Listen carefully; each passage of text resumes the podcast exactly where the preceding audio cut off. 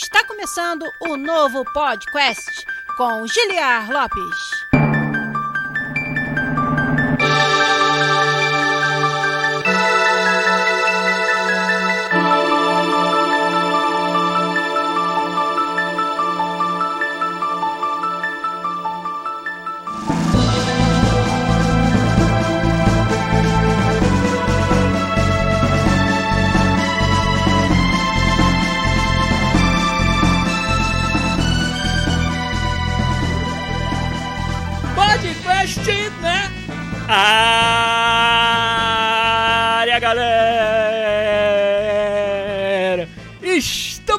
Volta mais uma vez nesse que é o único podcast onde você conversa em português com profissionais da indústria de games internacional. Eu sou Giliar Lopes, designer dos games da série FIFA, e estou aqui de volta mais uma vez para o nosso querido podcast, seu episódio 394. Olha aí, que mundo de podcast que a gente já fez até hoje, quanto conteúdo a gente já tem no nosso histórico aí. Hoje que é um dia para lá especial, porque no dia em que sair a versão podcast, a íntegra no YouTube desse episódio, será dia 8 de março, Dia Internacional da Mulher.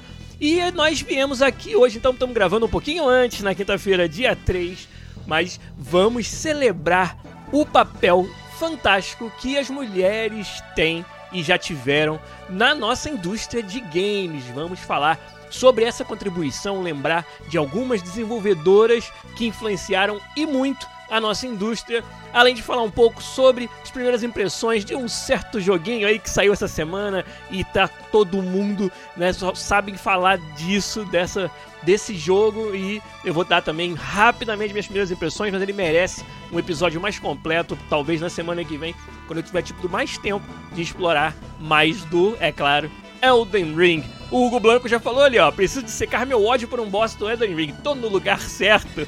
Olha, tem chance de que esse seja inclusive o primeiro boss que você vai encontrar, já seja um boss pra lá de, de difícil, cara. Mas nós vamos falar tudo, sobre tudo isso aqui hoje com a ajuda, é claro, da nossa galera fantástica que nos acompanha aqui no twitch.tv barra podcastbr. Você que tá ouvindo a versão podcast, tá ouvindo a íntegra no YouTube, tá vendo a íntegra no YouTube, é, vem aqui na quinta-feira à noite para acompanhar com a gente, dar uma força pro nosso canal. É sempre em torno aí das 10h30, 10h45 na hora de Brasília que a gente começa o esquenta. E aí, quando tá tudo pronto, a gente vai com tudo pra gravação aqui, ó. Agora, por exemplo, são 11h05 da noite no horário de Brasília, 6h05 da tarde aqui na, em Vancouver. E a nossa galera que já tá aí, ó, hoje tem muita gente. A gente já teve até Hype Train aqui antes de começar, antes de eu gritar o podcast na área, já tava rolando um Hype Train. Né? Pra quem não sabe, quem acompanha a nossa live aqui no Twitch também recebe o tratamento especial antes da gente começar, porque a gente coloca aqui a nossa playlist de paródias aqui no podcast. Então tem algumas clássicas já que vocês já conhecem, como Tô Doidão Jogando Zelda e Japan Town Funk e algumas outras a galera tava ouvindo aqui. E toma-lhe sub, então queria agradecer demais. Vou falar com todo mundo, de todo mundo aqui, mas em especial os nossos queridos subs. Ó, o Phil Strife foi o primeirão, o Marchiori Matt, o Chacal Sniper, meu querido Chacal tava aí lá do Boleiragem. Tô com saudade do Boleiragem, Chacal. Volta, rapaz, volta com o conteúdo fantástico que vocês sempre fizeram sobre futebol. O Snake de Bangu também tá com a gente aí. Esse daí já. É, Snake de Bangu é um nome muito engraçado. Você vai fugir do presídio de Bangu. Vai ser bem engraçado. Ah, o Bruno Pisol. Eu, eu acho que esse é o recordista supremo. São 22 meses apoiando o nosso canal com, com subs na sua conta Prime Gaming, muito, muito, muito, muito obrigado, Bruno Pisol, que deu mais um sub pra gente hoje. Lembrando que virou mês, agora é mês de março. Quem tiver seu sub gratuito sobrando aí, quiser dar essa força pra nós aqui, a gente agradece, agradece demais. O Giat BR também aí, me lembrando de mandar os avisos no começo da live. O Garu, nosso querido moderador, que falou que não ia poder ficar até o final. O Hugo Blanco, outro também, cara, um, um, um apoiador de longa data e que tá sempre com a gente. Mais uma sub pra gente, Tier 1 nove meses de apoio. Muito obrigado, Hugo Blanco. Blanco Hugo aí no nosso chat. Quem mais? Ó, o GiatBR também dando a sua assinatura oito meses de apoio com o Prime Game. Muito obrigado. Aí começou o Hype Train, a gente ficou super feliz, estávamos ouvindo aí as últimas músicas. Aí o JV Paganelli apareceu, o Vetor, nosso querido Vitor, tá sempre nas lives também. Hugo Blanco, como eu falei. Quem mais chegou ao T-Riv? Chegou aí também pra, com a gente, dando o seu comentário. E aí o Hugo Blanco, mais uma assinatura com o Prime. O William JCJ também, cinco meses de apoio, falou: é nós. É isso aí, é nós, são vocês. É que fazem a gente poder continuar trazendo conteúdo aqui. Muito obrigado pelo apoio demais. O Rod Monfort também chegou aí dando salve. Belson também, Bailson, né? Deu também a sua sub 10 meses de apoio aqui no Twitch. Muito, muito, muito obrigado. Olha, completamos o Hype Train no nível 2, que foi fantástico. Quem mais? Ó, o Thiago CWB, depois de um tempo, está de volta nas palavras dele mesmo. Aí, o Chacal também, ó, com incentivo desses capaz de voltar ao boleiragem, ó. Então, né, você ouviu aqui. O Menino Sombra chegou, olha, nem ia entrar hoje, tinha uma reunião. Mas ninguém apareceu.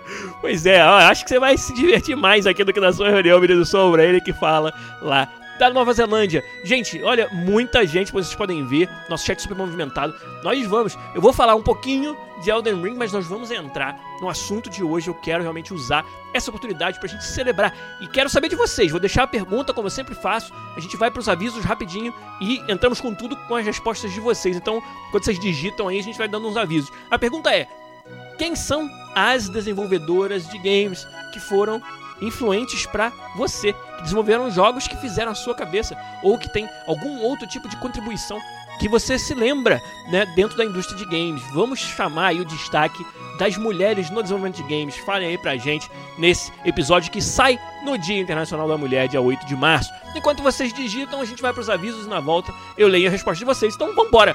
Começando com tudo a gravação do podcast 394, o Game Dev é delas.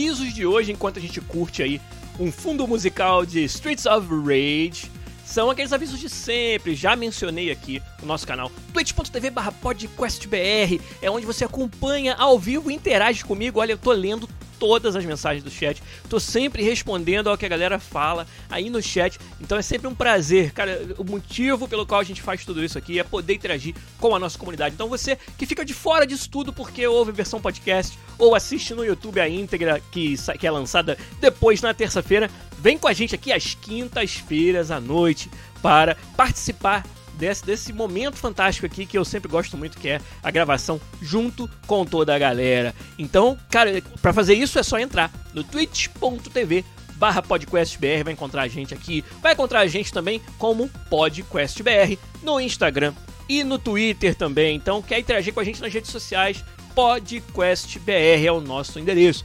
E você quer se tornar um membro ainda mais renomada né, da nossa comunidade é lá no nosso Discord. O maior Discord de desenvolvimento de games do Brasil em português, com uma comunidade que já está chegando aos 1.500 membros, onde você vai interagir, conversar e encontrar ali pessoas que, com os mesmos interesses que você, sejam esses interesses, começar a desenvolver os games, crescer na carreira, procurar uma oportunidade de emprego ou simplesmente estudar o desenvolvimento ou ainda nada disso, apenas jogar e trocar ideia sobre os games que você curte é lá no discord.link barra podcast que você vai encontrar o link para entrar na nossa comunidade do Discord. É uma das partes mais legais de fazer o conteúdo e ter essa comunidade em torno do programa aqui, é o nosso Discord. Então, entra lá. Muitos dos nossos moderadores lá do Discord estão aqui no, no chat hoje também ajudando a gente a fazer a live. Enquanto eu falava tudo isso, o Léo Saceron mandou um podcast na área, na área ali no chat e também assinou por 16 meses, cara. Olha que apoio fantástico. Muitíssimo obrigado pelo seu apoio, Léo Saceron. Você também quer a figurinha né, carimbada da nossa comunidade. É, vamos ver o que vocês responderam aqui. Ó, quem sabe até a gente muda a pergunta um pouco, hein? Eu quero que vocês lembrem de mulheres desenvolvedoras de games ou de personagens femininas nos games. Que tal? Falem também das personagens femininas que marcaram vocês. Né? Eu acho que é bem legal a gente fazer essa, essa brincadeira. Olha, aqui já temos algumas respostas. Ó, o Vetor falou da Robin Hunnick. Né? Eu não estou, não estou lembrado pelo nome de qual foi o papel da Robin na nossa indústria. Se puder até me lembrar aí, seria legal, Vetor, pra galera também poder saber. Eu vou ler aqui com certeza. Ah, Roberta Williams, pro Phil Strife, né? Os Adventure Games são sinônimo de Roberta Williams lá na Sierra. Quem jogou algum adventure antigo da Sierra sabe do que eu tô falando. O que mais que vocês falaram? Ó, o Snake de Bangu falou: Acho que o Castlevania Symphony of the Night vale uma menção, pois as melhores coisas do jogo foram feitas por mulheres. No caso, na opinião dele, a arte e a música. Então, ótima menção, mesmo que a gente não saiba os nomes das, das desenvolvedoras, é, é ótimo a gente saber que teve muitas mulheres envolvidas, por exemplo, num jogo Symphony of the Night. Cara, olha que jogo influente, que jogo fantástico, né? Muito legal, muito legal a sua menção. O Festival também lembrou da Yoko Shimomura, suas contribuições para as trilhas sonoras dos videogames. Muito bem lembrado. Não é um nome que eu também tenho na ponta da minha língua, mas muito legal as lembranças de vocês. O Hugo Blanco falou da Jade Raymond e da Amy Hennig. Então vamos falar mais sobre uma delas aí no episódio de hoje, já dando spoiler, mas muito boas menções, é claro, a Jade Raymond e a Amy Hennig. É, o Vetor lembrou de uma convidada nossa, a Jennifer Oliveira. Foi entrevistada aqui pela gente, foi membro da nossa comunidade e agora é uma artista na Ubisoft em Düsseldorf, na Alemanha. É aí o Vetor, porque será que ele sabe disso tudo, né? Deixo como exercício para vocês. Mas sim, a Jennifer Oliveira foi um, entrevistada. Foi, foi muito engraçado. Gente, foi na, no Discord que a gente descobriu a Jennifer. Ou, ou, nem sei se. Não, acho que antes, antes da gente ter comunidade no Discord, a gente tinha uma comunidade. É até meio vergonhoso falar isso no Google Plus. Vocês lembram do Google Plus ou Google Mais, aquela tentativa de rede social do Google? Nossa comunidade de patronos era lá antes da gente criar o Discord. o Rod Sky tá lendo de mim ali. e o Vetor tem saudade do Google Plus, não sei da onde, não sei de quê. Mas tudo bem. E, e nós descobrimos a Jennifer, membro da nossa comunidade lá no Google Plus, conversando. Descobrimos que ela era uma artista já fantástica na época. E a gente meio que, tipo, cara, como não vamos trazer essa pessoa para ser entrevistada? Então, muito boa a lembrança aí do Vetor da Jennifer. E ele também falou aqui ao Vetor que a Robin trabalhou no The Sims, mas ficou famosa como produtora do Journey. Olha aí, foi da academia para a indústria para fundadora do seu próprio estúdio. Muito legal. É, a outra desenvolvedora muito famosa que trabalhou no Journey, trabalhou em todos os jogos da That Game Company, foi presidente do estúdio That Game Company, foi a Kelly Santiago, que já deu palestra, acho que inclusive na, na no SB Games, né? Acho que já foi ao Brasil dar palestra, se não me engano, a Kelly Santiago, que que é a, a, presidente, foi presidente da That Game Company, empresa que fez vários jogos aí fantásticos, né, e diferenciados, como o caso do Journey, né? Então é mais um nome legal pra gente lembrar. O que mais que vocês falaram? Ó, o Snake de Bangu, que me deu essa ideia de também falar das protagonistas, porque foi ele que falou sobre o Castlevania, falou, ó, a primeira protagonista que chamou atenção foi a Terra do Final Fantasy VII. Ah, você pega no coração, assim não dá. Ah, pra que que eu fui fazer essa pergunta? Agora a gente não, não vai parar mais de lembrar de personagens femininas memoráveis como a Terra do Final Fantasy VI. Ó, ele falou, numa época onde nem se pensava tanto em representatividade, acho que foi algo bem marcante. E é muito verdade. Né? O, o, jogo, o jogo cuja trilha sonora tá tocando aqui no fundo, bem baixinho, que é o Streets of Rage, tinha uma personagem feminina muito poderosa, né? Que. Como é que era o nome da, da, da, da personagem que você podia jogar no Streets of Rage? Eu esqueci. Agora, ela tinha um nome até, até bem poderoso, assim, eu lembro que era um nome chamativo. Ah, eu esqueci agora. É, mas tinha o Axel, era o lourinho, né? Meio padrão. O, né, o Jock, meio padrão do, da parada. É, Streets of Rage teve personagem skatista e tal. E tinha ela, é a Blake Blade, alguma coisa assim é o nome dela. É, o Redmond Forte lembrou, é claro, da Samus, da série Metroid, muito bom. A Lara Croft, é claro, pro Hugo Blanco. A gente abrindo pros personagens realmente abre o leque realmente de, de opções. O Phil Strife lembrou da Ayla do Chrono Trigger. A Ayla, para quem não, não lembra, é uma mulher pré-histórica. E ainda assim, essa jornada dela em ter o choque de cultura viajando para o futuro, né? Que ela é a personagem que tá mas no passado de todos. Então tudo para ela é muito futurista. E é muito legal ver a história do, da Ayla no Chrono Trigger, meu jogo favorito do coração.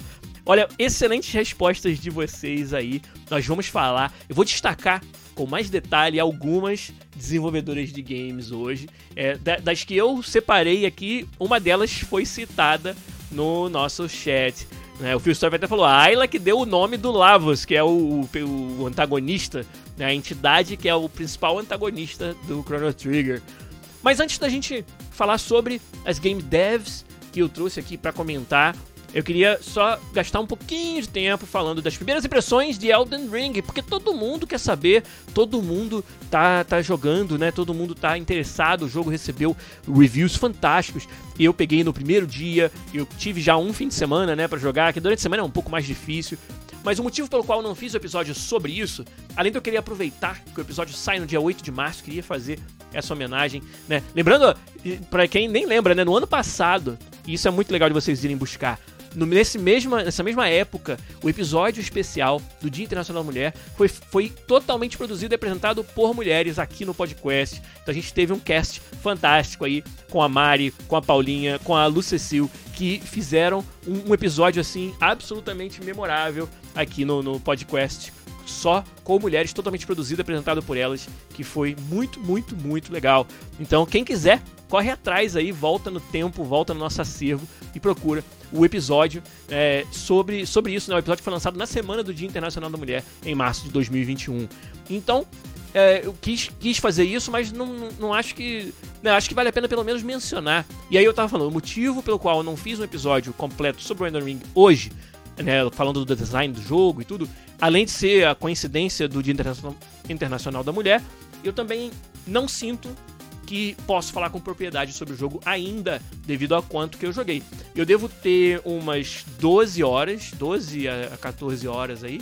E só que a minha exploração no jogo, eu fiquei tão é, assim, acho que arrebatado pelo tamanho, pela escala, né, pela liberdade que você tem no jogo desde o iníciozinho mesmo dele, que eu fiquei muito né, explorando conteúdo, mas nem tanto features, né? Eu andei por muitas áreas diferentes, mas não, né, não, não cheguei a ver assim muitas é, com profundidade muitas mecânicas do jogo. Além, é claro, das mecânicas de gameplay, da inovação, do pulo, do salto, né, que trouxe uma nova dimensão para o combate. Eu achei realmente que é, muita coisa agora você você amplifica né, seu, seu cartel de, de opções aí, seu cinto de utilidades através do pulo. Né? E uma outra coisa que eu, que eu achei, que até agora já deu para perceber, é o quanto esse game realmente promove múltiplas soluções para os problemas e, com isso, múltiplos builds são agora viáveis. Né? Tá muito claro que você pode resolver é, algumas das, das, das, áreas e chefes de muitas formas diferentes. Né? Eu até vejo isso porque é, muitas vezes os exemplos que a gente vê na net são de, de, de, personagens com um build muito diferente do meu. Eu, na verdade, eu comecei com o Ratch, né, o peladão. No meu caso, a peladona, eu fiz uma personagem feminina. Né, e por que, que eu escolhi esse, esse, esse arquétipo que começa no nível 1 e com todos os atributos em 10 e sem nenhum equipamento. Né? Porque, na verdade, eu olhei os arquétipos e não achei nenhum que era 100% aquilo que eu queria. Né? O, Hugo Blanco tá falando que o mago é tão OP que build ruim fica boa, né? é mais ou menos por aí. Nunca joguei com um personagem caster em nenhum jogo da From Software. Você acredita nisso? Nunca! Nem sei como funciona, qual é a dinâmica, entendeu? Se bem que nesse jogo você com um, um, um staff baratinho, staff não, é um, como é que é o nome da arma? É um seal. É, tem uma arma que é a arma de caster de, de fé. Com aquilo ali e algumas magias bem básicas de fé, você já, já consegue tirar uma vantagem, né? É, disso. Então, é, mas de qualquer forma, como eu falei, não jogo com caster. Na verdade, os arquétipos, nenhum deles batia com aquilo que eu queria muito. Eu me apaixonei pela jogabilidade mais ágil dos jogos da From Software desde o Bloodborne. Quando o Bloodborne saiu e mostrou pra gente que um, sabe, esquiva, um jogo mais ágil, essa coisa de você ser mais rápido do que o adversário para interrompê-lo no meio do, do, movimento. Isso era muito, muito evidente na jogabilidade do Bloodborne, né? Ela me, isso aí me apaixonou. E todos os jogos da From Software que eu joguei depois, eu quis sempre fazer esse tipo de build. O Dark Souls 3, o, o Sekiro, eu acho que nem dá para jogar diferente, né?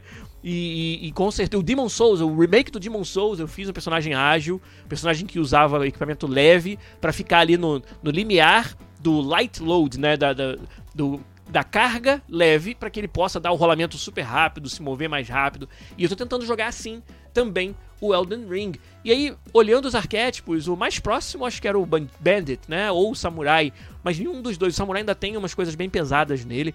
Nenhum deles é, parecia é, com o que eu queria fazer. Aí eu fiz o Ratch, fiz o Peladão e comecei o jogo. Achei até que o início do jogo ia ser mais difícil, né? Mas só não foi porque eu não fui pra missão principal. Né? Quem, quem tá jogando tá ligado que tem aí um degrau bem íngreme de dificuldade logo na entrada de uma das primeiras grandes áreas da quest principal. Então, enquanto eu fiquei longe disso e fui explorando, eu tava até surpreso que o jogo não estava mais difícil do que deveria, né? Ou do, do que eu tava encontrando. Porque eu tava com personagem nível 1, né? Sem nenhuma habilidade e sem equipamento. Eu tive que pegando os equipamentos é, que eu fui achando. E até agora, eu não achei equipamento realmente leve e eficaz. Eu achei equipamento leve, tipo roupa de, de peasant, né? que não serve para nada. Mas eu achei um equipamento que me deixa no nível médio de load, mas que me permite um pouco de mobilidade ainda, mas ainda não nessa minha andança encontrei equipamento realmente bom para quem quer fazer um build light. E eu, mas ainda pretendo fazer isso. O meu investimento nos atributos está sendo todo para isso, né? É, é endurance para ter bastante é, ação uma atrás da outra, é de, destreza obviamente, dex, né? E um pouco de vigor porque o meu personagem por ele não poder bloquear muito, ele não vai poder também morrer tão rápido, né? Não vai poder ser feito de papel, né? Então, estou investindo nesses atributos e, e, planejando, né? Pensando que daqui a pouco eu devo encontrar algum set de armadura mais para personagem leve, alguma coisa que seja um pouco mais útil, mas até agora não encontrei. Eu tive que viver do, do, das coisas que eu encontrava no caminho aí, né? Acho que eu comprei algumas, algumas peças do set de chain, né? Do set de, de, de corrente, né? De, de malha, malha de, de, de metal, né? E cota de malha, como a gente chamava no, no RPG em português. E, e aí eu tô indo. É, e aí eu explorei bastante em termos de conteúdo, fui bem longe, mas não explorei profundamente em termos de design de funcionalidade.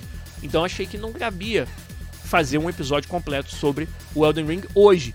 Quem sabe na semana que vem já vai ter dado para eu fazer mais disso. Né? Eu agora tô nesse primeiro, vamos dizer, capítulo da, da quest principal tive bastante dificuldade na entrada desse local. E tô tendo também uma grande dificuldade no, na dungeon em si, na, na parte em si. Acho que eu cheguei aqui sem ter levelado o suficiente. Até por ter começado no nível 1. Né? Então tô achando que ali é feito para um personagem um pouco mais alto nível do que eu, mas tô conseguindo. Né? Chegam alguns encontros, né? por exemplo, eu cheguei em um recentemente que eu, eu sempre penava para matar um personagem de um determinado tipo, né? Um, um, um guerreiro de armadura, porém muito ágil. Né? Eu tava tendo muita dificuldade. Né? Imagina, um cara que bate forte e é ágil. É o pior, é o contra-inimigo, é o pior, vamos dizer, o arqui-inimigo do meu build, né? Porque bate forte e é ágil, ou seja, vai bater com frequência. Eu não vou conseguir dar rolar para longe do, de todos os ataques de um personagem que é muito ágil, né? Então, é, eu, eu enfrentava um desse e era penava para matar. E aí eu cheguei num encontro onde tem dois.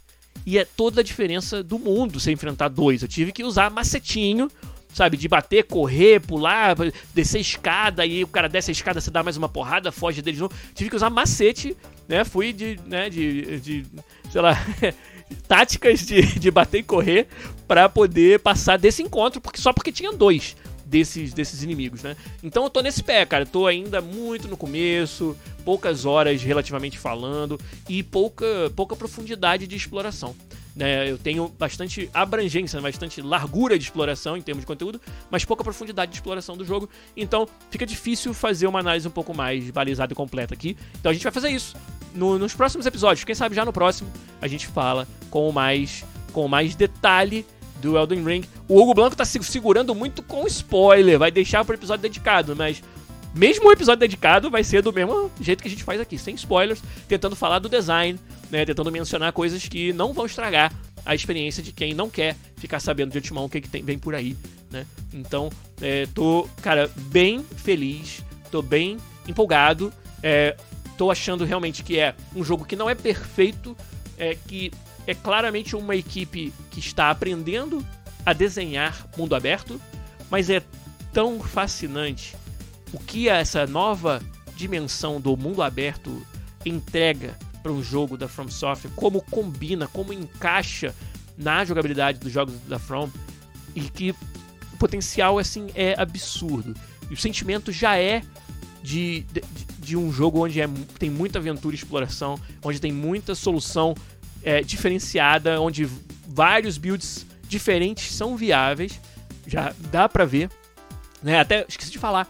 É, o, por que, que eu acho isso, né? Que os, muitos builds são viáveis? Porque eu vejo nos streams, nos vídeos das pessoas, builds muito diferentes. E aí, é, por exemplo, esse primeiro grande desafio dessa primeira grande dungeon do jogo, eu, depois que consegui vencer, fui procurar. Pô, mas será que é tão difícil assim? Ou será que as pessoas descobriram macetes, né? Para passar dessa parte. E aí eu vejo pessoas com builds totalmente diferentes que usaram estratégias totalmente diferentes. Tiveram meio que a mesma dificuldade que eu, com as características desse, de, desse desafio mas conseguiram, de uma forma diferente da minha, obviamente, porque o build era diferente, passar. Com muita dificuldade, mas conseguiram passar e aquele sentimento, né, de que é muito típico dos jogos da série Soul, de, de realização quando você consegue, né, é um grito, realmente mesmo quando às vezes a gente grita fisicamente, a gente grita de verdade quando consegue, né, e e, e, eu, por isso que eu tô vendo, né, exemplos de, de builds diferentes sendo viáveis, isso é muito legal. Mas um julgamento e uma análise mais profunda do design do Elden Ring eu fico devendo para vocês e aí é, sobra para os próximos episódios do nosso podcast aqui.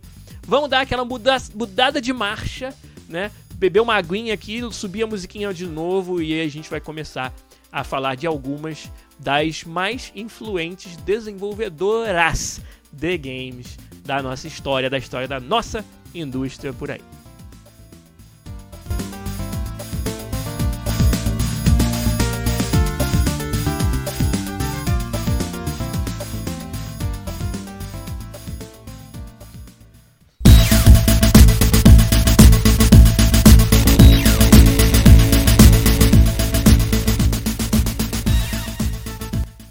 Dali Streets of Rage no fundo.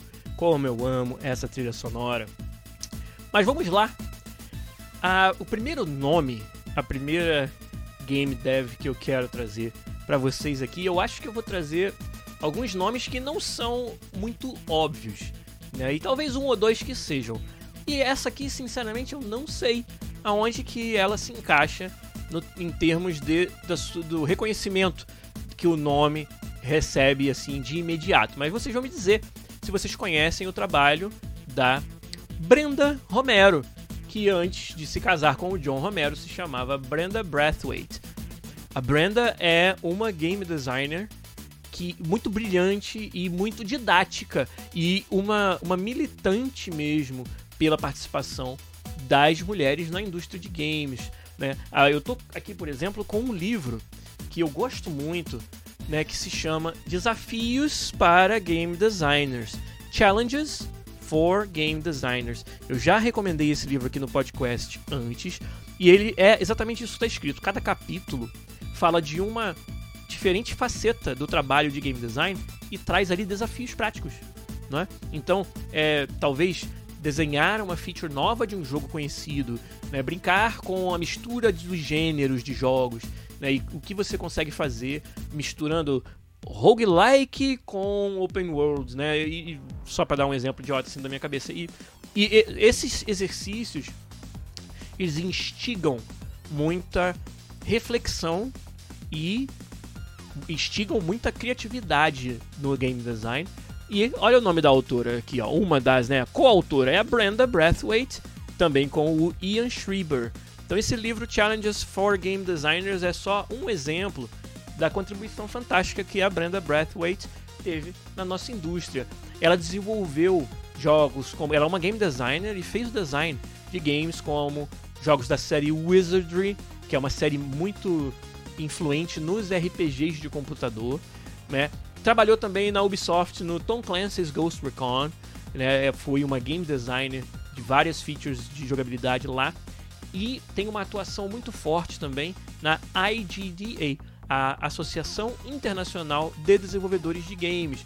Lá ela fundou e foi a presidente de um comitê que avaliava as dificuldades que as mulheres encontravam para se inserir numa indústria tão é, por ser tão derivada da indústria de tecnologia, uma indústria que historicamente né, tinha dificuldade é, para incluir as mulheres, que é a indústria de games. Então, o, o grupo de interesse de mulheres nos games era o nome dessa, desse comitê que a Brenda é, fundou e presidiu durante muitos anos dentro da Associação Internacional de Desenvolvedores de Games. Então, além dela ter credenciais fantásticas como designer, como desenvolvedora, ainda tem um papel fundamental também em abrir caminho para outras desenvolvedoras de games. Então, é, é alguém que eu tenho um carinho grande pelo trabalho dela. Wizardry é até uma série não muito conhecida, né? Não foi, não vendeu o absurdo que um Baldur's Gate vendeu, mas para os fãs dos RPGs de computador é, de raiz é, vão com certeza conhecer Wizardry. E a Brenda Romero, quer dizer, agora ela é a Brenda Romero, antes era a Brenda Brathwaite. É, ela acabou também né, casando e tendo até negócios, tendo empreendendo junto do John Romero. John Romero é aquele designer lendário da id Software, de Doom, de Quake, né, de Deus Ex e tantos outros jogos aí. E, e ela acabou casando com o John, eles são até um casal bem divertido de você seguir nas redes sociais e que tem, né, sempre estão fazendo algo diferenciado assim. E, e até quem tá na live tá vendo uma foto da Brenda Romero recebendo um BAFTA, né? Um pequeno, pequeno prêmio, assim, só o maior prêmio britânico de artes e entretenimento. E é, é, a foto que eu selecionei da Brenda aqui é da, do seu discurso de aceitação do BAFTA pela sua contribuição para a indústria de games. Então, a Brenda Brathwaite, Brenda Romero, é alguém que, que eu considero muito influente, uma mulher realmente que fez e faz muito pelas mulheres e pela indústria de games, pelos joguinhos que a gente tanto ama. Vocês aí do chat, já, já tinham ouvido falar da Brenda Brathwaite, da Brenda Romero? Conheciam o trabalho dela ou é novidade para vocês? Digam para mim aí. Deixa eu ver. Enquanto vocês vão digitando, ó, o Hugo Blanco falou que não conhecia. Mas eu, eu também acho que é um nome que talvez não, não, não salte né, na mente, assim, muito, muito rápido. Né? O, o Vetor falou que conhecia de nome, mas não o trabalho dela. Né? Bem legal. Cara, olha, eu recomendo muito o livro que eu mostrei, Challenges for Game Designers, Desafios para Game Designers. É, ela muito, é muito, assim, instigante, realmente. O livro da, da Brenda Brathwaite com o Ian Schreiber.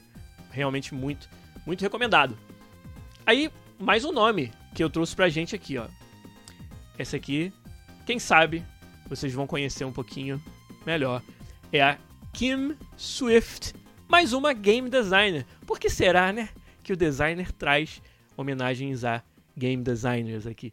Mas sim, a Kim, ela nada mais nada menos que foi a designer, né, ou co-designer pelo menos, junto com o Eric Walpole, que é um cara fantástico também, né, parceiro da Kim. É, eles foram designers de um projeto de, de Game Jam que acabou se tornando Portal. Simples assim. Portal ou Portal, esse jogo sensacional de puzzles com a escrita fantástica que ele tem e a jogabilidade sensacional que Portal, Portal 2 tem.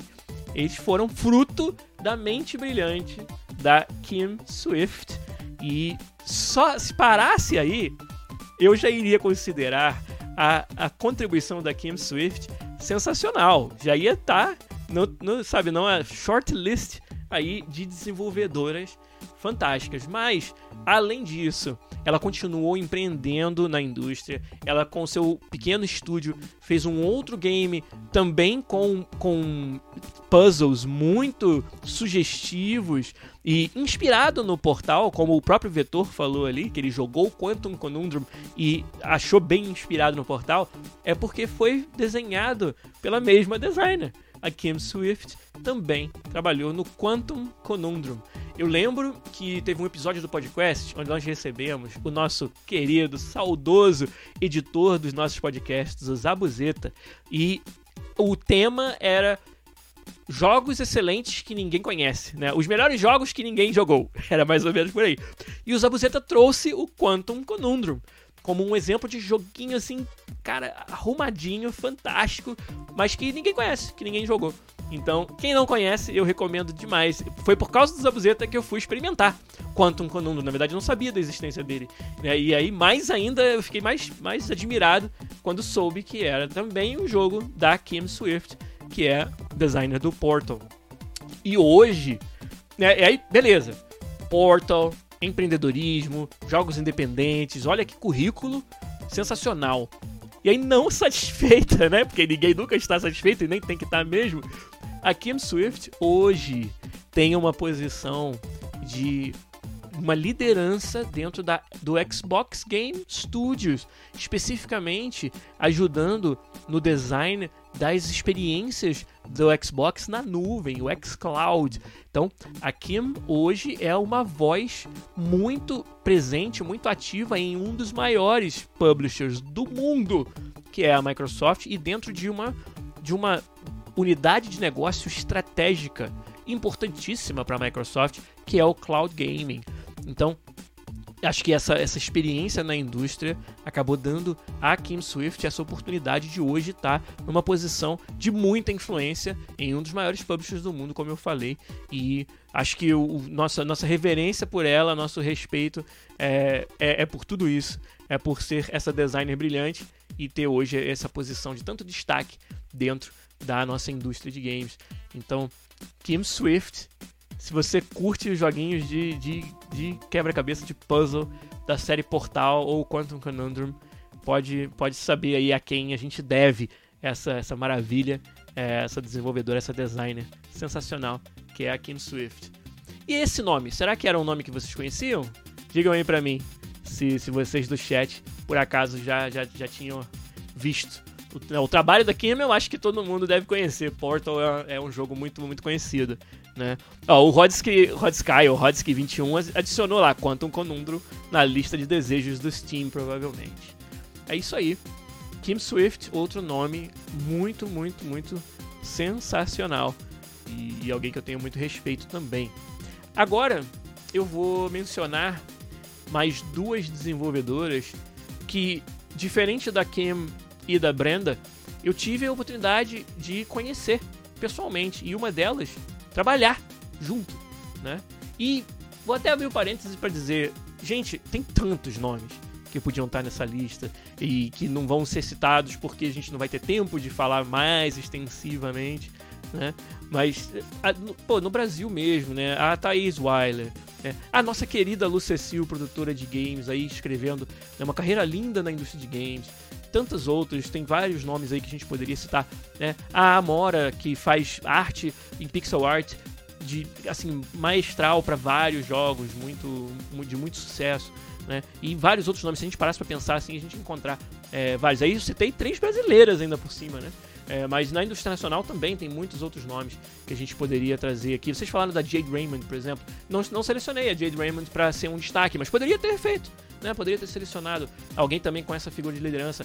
A, a Laura Mill, a Laura Mill, ela é hoje COO, né? Chief Operating Officer, né? É um dos maiores cargos, só responde ao CEO. De que empresa? Da Electronic Arts.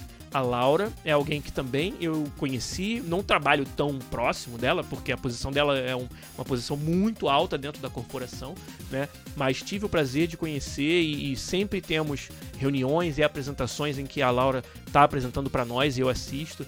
E, e, ela é uma referência pra gente dentro dos games. E hoje ela, ela é COO, Chief Operating Officer do, do de, da EA, de todos os estúdios da EA. Sabe o que, que é? Você ser a chefe de operações de todos os estúdios de um publisher desse tamanho. Né? E esse é, o, esse é o, o, o respaldo que a Laura Mill tem. Ela está é, aparecendo bastante na mídia com entrevistas, onde ela fala sobre o papel dela de servir como refer referência para outras mulheres na indústria. Então poderia facilmente ter trazido a Laura aqui, até pensando assim, poderia, na verdade, deveria ter trazido a Laura aqui é, como um destaque também, além de todas essas outras que eu falei.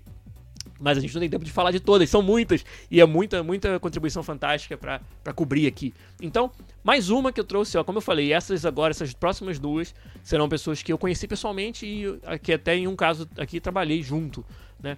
Mas a, o próximo perfil que eu queria destacar aqui é o da Amy Hennig, né? Que é uma diretora e escritora de de muito, mas muito renome, muito respeito na nossa indústria. Né? Quem está na live está vendo uma foto da Amy com uma cena de Uncharted atrás dela.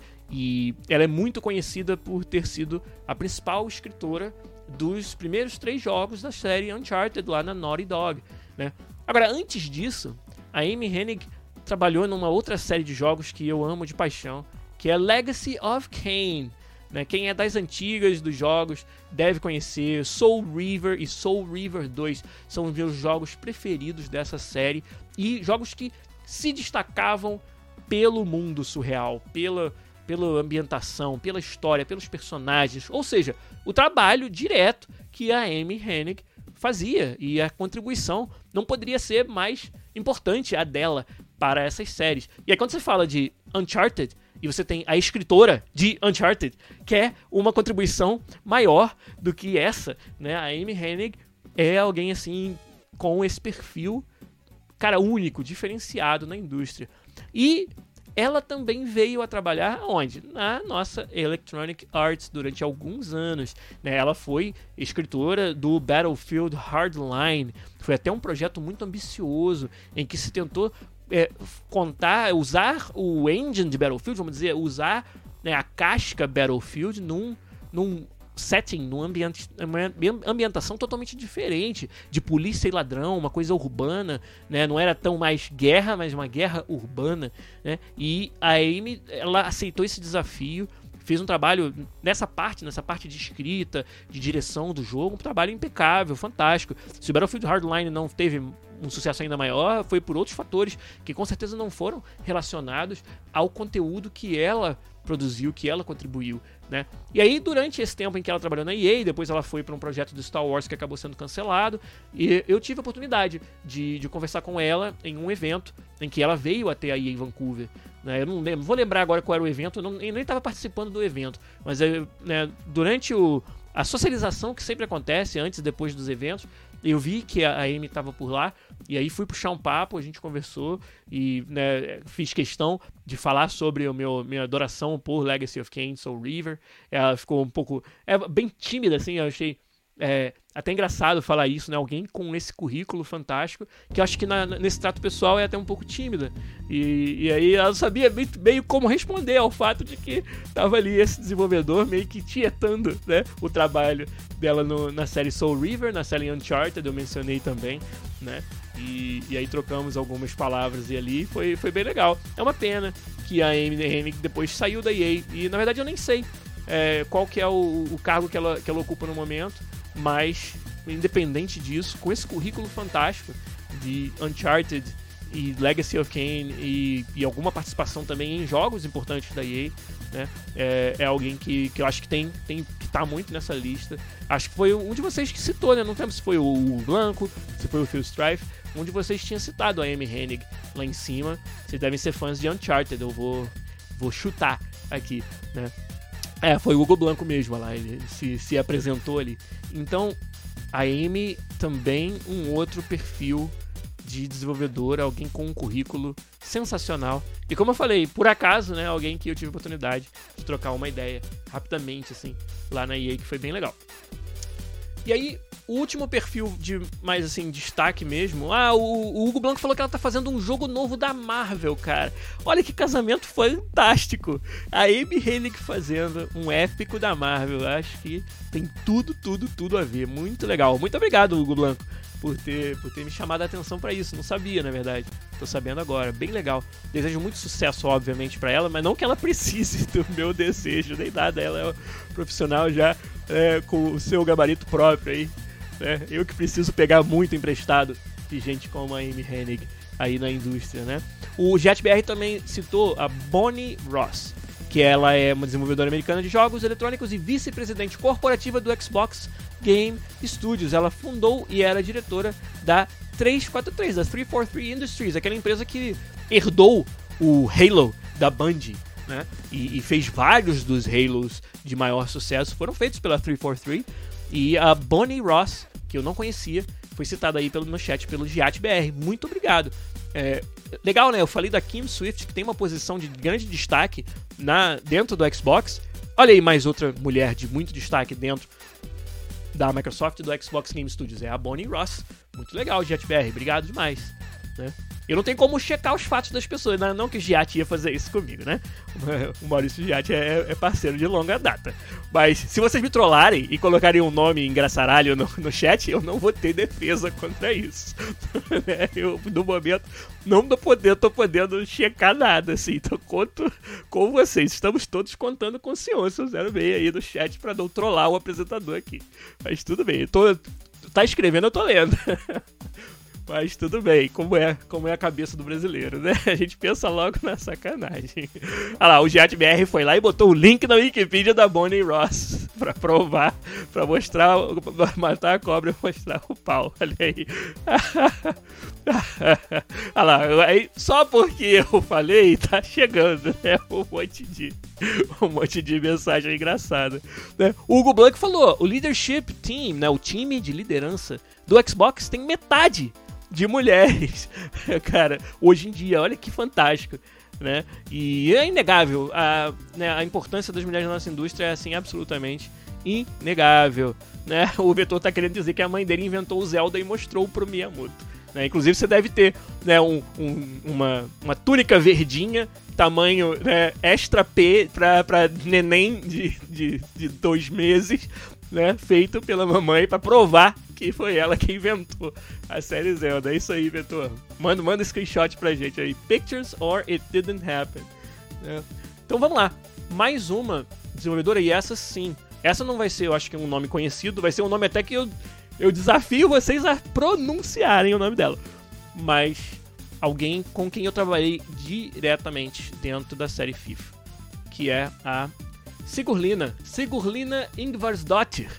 Pois é, aquele, aquela, aquele, aquela formação de nome tradicional da Islândia, onde né, os, os filhos homens recebem o primeiro nome do pai e o sufixo son, e as filhas mulher recebe, mulheres recebem nome do pai e o sufixo dottir, de daughter, né, de, de filha.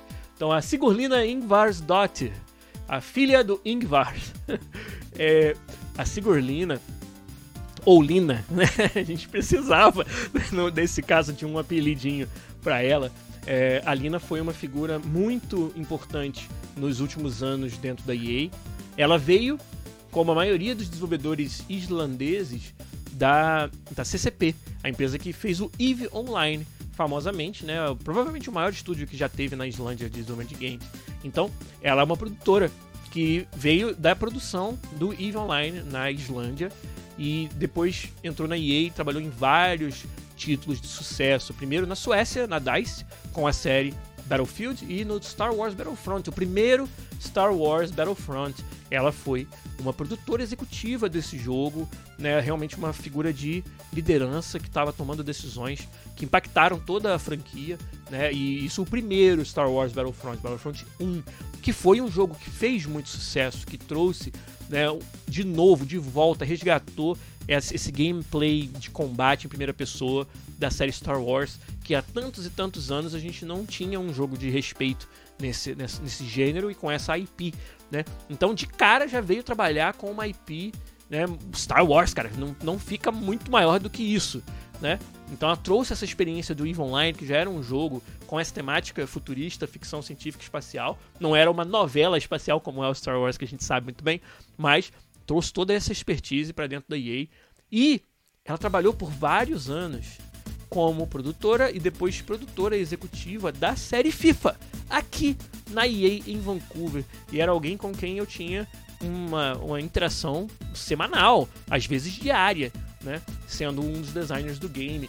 Então, pude é, ver várias características que eu, que eu aprendi com a Lina nesse tempo. É, ela talvez tenha sido a produtora dentre todos os outros produtores, homens e mulheres que a gente teve na, no FIFA, produtora executiva que foi mais. que lutou com mais força para que a gente não só desenvolvesse o melhor jogo a cada ano e atingisse os objetivos de negócio, mas que fizesse isso é, é, é, nos, nos apoiando e promovendo muitos dos nossos valores. Então, é, em, em, reuniões, em, em, decisões importantes dentro dos projetos em que ela era a líder né, maior, é, ela muitas vezes tomou essas decisões pensando antes na pensando antes no bem-estar dos funcionários, pensando antes na saúde física e mental e no balanço, no equilíbrio vida e trabalho da equipe e depois nos preceitos de negócio, no lucro, né, ou no, no, impacto que aquilo poderia ter para a, o resultado da empresa. E, e eu senti que, que a equipe inteira eh, sentia que podia contar com a liderança da Lina para tomar decisões sensatas, para tomar decisões que, como eu falei, valorizavam aquilo que a gente também é, compartilha de valores mais importantes. Né? E, e, sempre foi uma pessoa muito aberta às opiniões. Ela não se apresentava como alguém que sabia todas as respostas e, pelo contrário, é, procurava em, em, em nós os aliados para tomar essas decisões da melhor maneira, ouvindo o que a gente tinha para dizer. E, e, além disso, ela é, promoveu muito a inclusão, é claro, no conteúdo dos nossos games das mulheres. Então, desde o trabalho de você é, ter um, um todo uma reforma completa do nosso sistema de avatares para que você conseguisse representar todos os gêneros, né?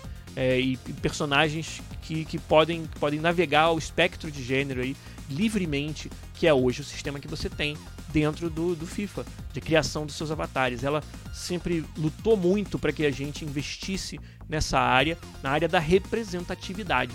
Né? E, isso foi, acho que, muito legal de ver é, o, o senso de prioridades da Lina enquanto produtora executiva, talvez do maior jogo da empresa, um dos maiores da indústria, que é o FIFA. Né? E você vê alguém que está numa posição onde tem muito é, muita responsabilidade. Stakes are high, né? Os, é, você tá num, né, é a Vera, né? Você ser o produtor executivo, a produtora executiva do FIFA é jogar a Vera mais do que qualquer outro lugar. E ela não teve medo de né, bater o pé e, e, proteger o time, fazer com que o time é, pudesse ter né, o seu equilíbrio vida-trabalho, né, como uma grande prioridade, acima até de outras prioridades de negócio. E eu respeito muito isso nela, né, devo a ela essa, é, esse aprendizado, esse reforço, na verdade, de que a gente pode é, é, fazer os games que a gente faz ainda mantendo um foco muito grande, o foco mais alto possível nesses valores. Então, queria né, homenagear aqui a Lina, é, porque é alguém, como eu falei, com quem eu trabalhei diretamente. Ela deixou o FIFA e acho que dois anos atrás, voltou para a Islândia para empreender, para desenvolver jogos independentes lá. E é isso que ela faz hoje. Não, não, não tô ciente de algum jogo que já tenha sido anunciado, mas é, é nisso que ela trabalha hoje. Então, Sigurlina Ingvarsdottir, ou Lina para os íntimos, é mais uma das desenvolvedoras que eu queria muito trazer para vocês conhecerem aqui. A Lina realmente eu, queria que vocês conhecessem, que eu acho que é, é bem pouco provável que vocês já conhecessem. Né? É, uma curiosidade, ela participou de E3 em nome da EA em várias oportunidades, apresentou jogos da DICE, Star Wars Battlefront, apresentou FIFA. É, eu acho que, se não me engano, foi a primeira é, mulher desenvolvedora do time FIFA a, a comparecer no palco de uma E3. E foi muito legal de ver. Isso foi alguns anos atrás. Não sei se foram 3, 3 anos, 4 anos. Então, FIFA 19, um desses aí, de, desse, alguns anos atrás, foi quando a Lina nos representou lá no palco da E3. Né? Ou do EA Play, nem lembro se já era EA Play ou se ainda era E3. Mas um, o nosso evento principal, nosso evento maior, na hora de apresentar o FIFA, é, a pessoa que teve esse papel foi a Lina, que foi muito legal de ver também. Então, acho que com isso a gente fecha o episódio de hoje. Muito obrigado a vocês que me ajudaram a fazer essa pequena homenagem né, no nosso cantinho da internet aqui, que é o podcast, a algumas, apenas algumas, poucas das muitas mulheres influentes demais na nossa indústria, que é a indústria de desenvolvimento de games. Né, como diz o título do episódio, o game dev é delas. E esse foi o assunto que a gente trouxe para vocês aqui no podcast 394. Feliz Dia Internacional da Mulher para todas as nossas ouvintes, todas as nossas membros da nossa comunidade do podcast. E se eu começar a citar nomes, eu vou esquecer várias de vocês, então não vou fazer isso aqui. Mas um parabéns e podem contar com né, um aliado aqui na, na, figura do podcast e na minha figura também, com certeza, porque eu sou alguém que estou sempre inspirado por mulheres fantásticas na minha vida, não só na vida profissional, na vida pessoal também. Vocês sabem muito bem de quem eu tô falando. Né? Mas por hoje a gente fica por aqui. Um abraço para vocês. Obrigado pela ajuda da galera do chat fantástico. Obrigado pelo apoio, pelos subs e tudo mais. Mas a gente volta na semana que vem com mais um podcast para vocês. Por hoje, ficamos por aqui. Um abraço e tchau. E o Game Dev é delas.